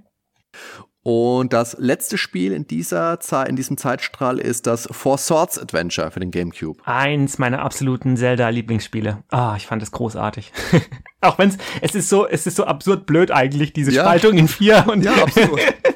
aber es ist einfach, es ist einfach genial. Also, es macht so, es macht so, so viel Laune, das zu spielen diese, diese Shooter-Elemente zwischendrin, auch wenn du so als, als Vierergruppe dann so praktisch gegen ganz, ganz viele Gegner irgendwie antrittst und dann kannst du mit dem Schwert so Strahlen verschießen, wenn ich mich recht erinnere, und dann ist es halt wie so, ist halt wie so ein, wie so ein vertikaler Shooter, ne? Also, es mhm. ist total genial. Oder wenn man die, das Geld einsammelt, also diese vielen, diese vielen äh, Kristalle, die manchmal rumliegen und einem dann welche geklaut werden auch. Das ist einfach so lustig. und die A Link to the Past Optik, also das ist ja, das stimmt, einfach ja. schön. Und mit den Zoom-Effekten. Also mir hat's gut gefallen. Das stimmt, also die Optik ist wirklich toll. Gerade diese, wie du sagst, diese Erinnerung an A Link to the Past ist das Beste, was man für so ein Zelda-Spiel einfach machen kann. Ja, das ja. finde ich auch. Ja. Okay, jetzt geht's weiter mit dem dritten Zeitstrahl. Da ist der Held auch erfolgreich. Mhm. Und das ist der Zeitstrahl, in dem Ganondorf davon, also versiegelt wird. Mhm. Und das beginnt mit einem auch umstrittenen Zelda-Spiel, was die Optik angeht, und zwar The Wind Waker. Ja. The Wind Waker hast du gespielt? Ziemlich weit, leider nicht zu Ende noch. Aber ähm, ja, also mir hat's gefallen. Also ich fand auch diese, diese, diese Sneaking-Elemente, die es ja auch schon in Ocarina of Time gab, die fand ich richtig, richtig gut gelungen und auch die vielen, diese vielen kleinen Subquests, also das mit dem, mhm. mit dem Brief, den man, also, also ja. man muss jemanden erwischen, wie er einen Brief einwirft und fotografieren und solche Sachen. Also das ist einfach nett, macht Spaß und auch die Dungeons machen Laune und äh, ja, also überhaupt nichts zu meckern an dem Spiel. Und überhaupt diese, diese Welt, diese Idee mit, mit der, mit der Welt unter Wasser, also das ist, das ist super. Ja, also gerade Hyrule unter Wasser ist fantastisch, da ja. stimme ich dir zu. Ja. Was mich damals ein bisschen gestört hat, war das Segeln. Das fand ich ein bisschen lahm, weil du dann den, den Wind ab und an drehen musstest. Dann war mir das Segeln das stimmt, zu langwierig. Ja. Das haben sie in der Wii U-Version mit dem optionalen Segel ja nochmal ein bisschen geändert. Ja. Ich kann mich daran erinnern, das habe ich irgendwo hier im Podcast auch schon mal erzählt. Ich habe das Spiel damals bei einem Freund das erste Mal gesehen. Der hat damals seinen Zivildienst gemacht, hatte sein Gamecube dabei. Er hat einen gechillten Ziviljob gehabt, ja. Ja. Und da hat er gesagt, hey Hardy, komm mal her, hier das neue Zelda. Und mein erster Gedanke war, es sieht aus wie SpongeBob Schwammkopf. Oh. Mhm. Ich muss aber sagen, heute gefällt mir der Look sehr, sehr gut und auch aufgrund dieses Looks kann man sich dieses Spiel heute noch großartig ansehen. Ich finde ja. die N64-Spiele, ah, die gucke ich mir nicht mehr so gerne an. Super Nintendo geht großartig, Super ja. Nintendo 16-Bit fantastisch gealtert, 64, ah, eher schwierig. Ja, und auch die Playstation, ne? Also diese frühen, die ganz frühen 3D-Spiele, die sind einfach ja, schlecht gealtert. Tu ich mir, tu ich mir auch schwer damit. Ja. Und man muss, also du hast Wind Waker jetzt noch nicht zu Ende gespielt. Ich weiß nicht, ob du jetzt kurz die Ohren zuhalten willst, weil ich jetzt zum Ende was sagen möchte. Mach ruhig. so in, in, Sachen düster, weil das ist mhm. das putzige, das putzige Kinder-Cartoon-Spiel und dann hängt er, dann springt er am Schluss in die Luft und hämmert dem Ganondorf sein Schwert in die Stirn. Da war ich da gesessen und habe gedacht, Alter, was ist denn jetzt los? Und wirklich, dass da nicht die Blutfontäne noch rausgehauen wird und keine Ahnung, dass das Hirn am Schwert dranhängt, das Einzige, was gefehlt hat. Oh, ja, die, die Zelda-Reihe ist voller Überraschungen. Ne? Oh ja, absolut, da war ich überrascht, das kannst du aber glauben. ja, auch Wind Waker hat ja einen Nachfolger gehabt mit Phantom Hourglass für den mhm. DS das die Geschichte fortgesetzt hat. Da ist auch wieder viel mit dem Schiff rumgefahren worden. Das war auch ein schönes Spiel. Er hatte den Kritikpunkt, dass man diesen großen zentralen Dungeon, Name ist mir gerade nicht, nicht im Gedächtnis, aber diesen großen zentralen Dungeon musste man mehrfach betreten. Mm, okay. Und je nachdem, wie man ausgerüstet war, desto weiter ist man gekommen. Beziehungsweise ich glaube, da hatte man immer nur ein bestimmtes Zeitkontingent und das ist mit der Zeit gewachsen. Ach, guck an, ja. Aber das war auch ein richtig gutes Spiel, habe ich gern gespielt. Okay. Und dann gab's im selben Look und auch für den DS noch Spirit Tracks. Das war dann das Schiff gegen eine Eisenbahn ausgetauscht. das habe ich nur mal angespielt. Das ist wirklich, also doch auch eines der Zelda-Spiele, das ich nicht beendet habe, aber auch weil ich es nicht großartig gespielt habe. Ja. Ja, manchmal, also ich, ich weiß nicht, also ich habe die letzten beiden gar nicht gespielt. Äh, ich hatte nie einen DS, also, aber auch diese, die, also manchmal schrägen Ideen, also da muss man, da muss man sich, glaube ich, ja, bei manchen Spielen vielleicht ein bisschen über, überwinden. Also ich hab's, ich hab's bei ähm, Majora's Mask auch erlebt. Ich hatte viel Negatives vorher gehört und ich war, ich war einfach hellauf begeistert. Ja. Ähm, aber klar, also ich, ich sehe diese Eisenbahn allein und diese, diese, ja, und Tracks, also es sind ja die, die, die, die Gleise, äh, puh, das turnt mich irgendwie ab. Ich weiß nicht warum, aber warum soll ich das spielen? Aber wenn du sagst, es ist gut, ich meine, okay. Wie gesagt, das habe ich jetzt auch nicht so, viel, so weit gespielt. Phantom Hourglass habe ich, hab ich ja, Ach so, ja, genau, okay, ja. Ja. Ja, ähm, was, was hältst du denn, sag mal, generell von so einer Timeline? Also, ähm, wir haben jetzt sehr ausführlich über die ganzen Spiele gesprochen, da konnte ich bei vielen gar nicht so mitreden, aber was, was, was denkst du denn zu der Timeline an sich? Also prinzipiell muss ich sagen, ich finde schon schön, dass man sich die Mühe macht, sowas wirklich aufzuspalten und den Fans damit auch Substanz zu geben, wo sie sich mit identifizieren können, wo sie diskutieren. Ich finde das total, totalen Schwachsinn und es interessiert mich auch nicht, ganz ehrlich. Wenn da am Anfang immer steht, ja, der Held hat das und das gemacht, das und das ist passiert, dann denke ich, ich mache die Augen zu, ich höre die Musik und denke mir la la la la la la la la und ja, und dann, dann spiele ich das Spiel einfach. Ja, also jetzt wirklich ja. großartig Gedanken. Ich meine, bei Skyward Sword wird's der quasi mit der Faust ins Gesicht getrümmert mehrfach, dass hier der Ursprung der Geschichte auf dich zukommt. Mhm. Aber jetzt ansonsten so, ja, ist für mich persönlich jetzt absolut nicht wichtig. Ja, ja. Wie siehst also, du das? Ja, ähm, ähnlich. Also es ist für mich auch nicht so wichtig. Äh, ich habe aber auch ein kleines Problem damit. Und zwar, ähm, also diese, diese Timeline-Idee ist, ist ja ganz nett, wie du sagst. Sie versuchen halt irgendwie so eine Art Orientierungspunkt auch zu schaffen oder eine Möglichkeit für die Fans, sich einzuordnen. Ne? Wo stehe ja. ich gerade sozusagen?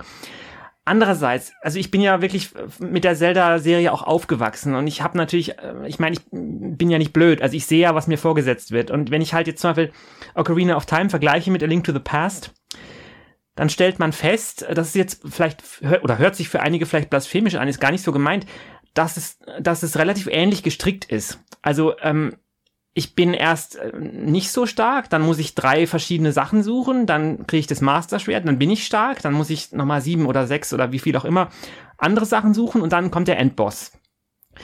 Ich will nicht sagen, dass es dasselbe Spiel ist, aber es ist halt verdammt ähnlich gemacht. Einfach die Machart und mhm. das, ja, das Strickmuster dahinter ist einfach praktisch das gleiche. Das, das darf man, also finde ich, sollte man nicht verleugnen.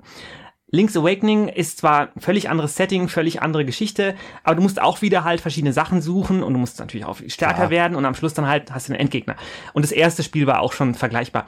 Also, ähm, ich sehe gar nicht, dass man diese Spiele unbedingt in so eine Art äh, chronologische Ordnung äh, quetschen sollte. Man sollte die Spiele einfach ja, als, als Entwicklung einer Idee sehen. Das ist so meine, mhm. meine Sicht. Also es gibt halt diese Idee von diesem, von diesem ähm, Link eben in seinem grünen Wams, der meistens nicht spricht, oder ich glaube überhaupt nie, ich weiß es gar nicht so genau jetzt gerade. Außer halt so, so Kampflaute und genau, Schreie, was er halt so macht, ja. Richtig, Soundeffekte. Aber das spricht ja auch wieder für das, dass Link die Verbindung des Spielers zur Spielfigur genau. ist, wie du es vorher gesagt hast. Ich schließe genau. jetzt kurz einmal die Lücke zu Dragon Quest, wo jetzt im elften Teil der Held ja auch nicht spricht und man da eben gesagt hat, okay, wir lassen den einfach nicht oder zumindest außer M, A, O, ja. mal solche Dinge, äh, nichts weiter sagen weil wenn er eine eigene Stimme hätte, der Spieler dann weniger Immersion in den Helden hätte. Ist meiner Meinung nach Quatsch, aber so ja. hat man sich damals halt einfach entschieden. Ist, ist halt so die Idee dahinter, halt. ne? Genau. Genau, und da bist du halt dann als dieser Held unterwegs und du suchst halt Sachen und, und besiegst also diese, diese Bosse und so weiter und sammelst halt Gegenstände und wirst stärker. Und ja, also es ist ein, letztlich eine Idee, die sich halt, die sich halt weiterentwickelt, die eine Art Evolution durchmacht und äh, die verschiedene Iterationen durchmacht. Ähm, ich, also ich habe auch ein Problem mit diesem ganzen so und so viel tausend Jahre sind vergangen und dann ist der Held wiedergeboren oder, oder Zelda ist als die und die Figur wiedergeboren. Es wird ja alles in einem Artikel ausführlich beschrieben. Hm. Das, das finde ich einfach ehrlich gesagt unsinnig. Also ich, ich habe halt diese, diese, diese Idee und diese Idee kann ich in verschiedenen Iterationen erleben und einige sind wirklich großartig und einige sind sehr gut äh, und andere kenne ich noch nicht. Also ähm, ich, ich, ja, ich finde diese Time Timeline ein bisschen, es, ist, es wird so in so ein, in so ein Schema gepresst, was dem vielleicht gar nicht ähm, äh, anzugedeihen ist oder was vielleicht sogar ein bisschen kontraproduktiv ist, weil du brauchst ja. halt so viele Erklärungsversuche, du brauchst halt verschiedene Timelines, du brauchst diese, dieses Wiedergeburtskonzept, du, also religiöse Sachen spielen dann mit rein, du brauchst ähm, verschiedene äh, Äras nennen die das, ne? Also das, das, diese Great Voyage und Great Sea und äh, die Ära ohne den Helden und so weiter. Du musst so viel dir da so dazu basteln und, und konstruieren und dann noch, das ist das, was du vorhin angesprochen hast, und dann letztlich noch die, das Hintertürchen offen halten. Ach so, das genau. kann man ja jederzeit sowieso neu interpretieren, das kann sich ja, auch genau, ändern. Richtig. Und jetzt überleg mal, jetzt würden sie ein neues Spiel machen und sie würden sagen, ah, das passt eigentlich direkt nach Skyward Sword. Ja, dann müssen sie alles umschmeißen. Also ich meine, das ist einfach irgendwie, das ist, es macht, glaube ich, so eine Timeline insgesamt mehr Probleme und mehr, wirft mehr Fragen auf, bei mir zumindest, äh, als sie Fragen beantwortet oder irgendeine Art von Nutzen bringt. Ja, das meine jetzt einfach so ein, so ein Spiel in die Timeline noch mit reinzuquetschen, das ist ja, denke ich, einfach weniger das Problem, als wenn du dir dann denkst, oh ja, hier stellen wir die Timeline jetzt nochmal um und jetzt haben wir eben, keine Ahnung, äh, Oracle of Ages eben erst und dann haben wir Link's Awakening. Mhm. Wie, wie es ja in der offiziellen Timeline so eben ist. Ja, wie gesagt, so, so ist es halt einfach jetzt mal offiziell. Ah ja, klar. Solange sie halt meinen, dass das offiziell ist. Genau. also wie gesagt, schön, dass es das gibt, dass man sich da orientieren kann, wenn man es möchte. Ich bin auch ohne das zurechtgekommen. Ja, so ist es. Alles klar. Dann sind wir jetzt mit unserem kleinen Geheimniskrämer-Nachklapp auch am Ende. Äh, da aber auch wieder, liebe Hörer, eure Meinung würde mich da auch sehr interessieren. Was ja. haltet ihr generell von der Timeline? Seid ihr damit zufrieden? Legt ihr da Wert drauf? Äh, lasst die Kommentare glühen. So ist es. Haut rein. Bis zum nächsten Mal. Ciao. Bis dann.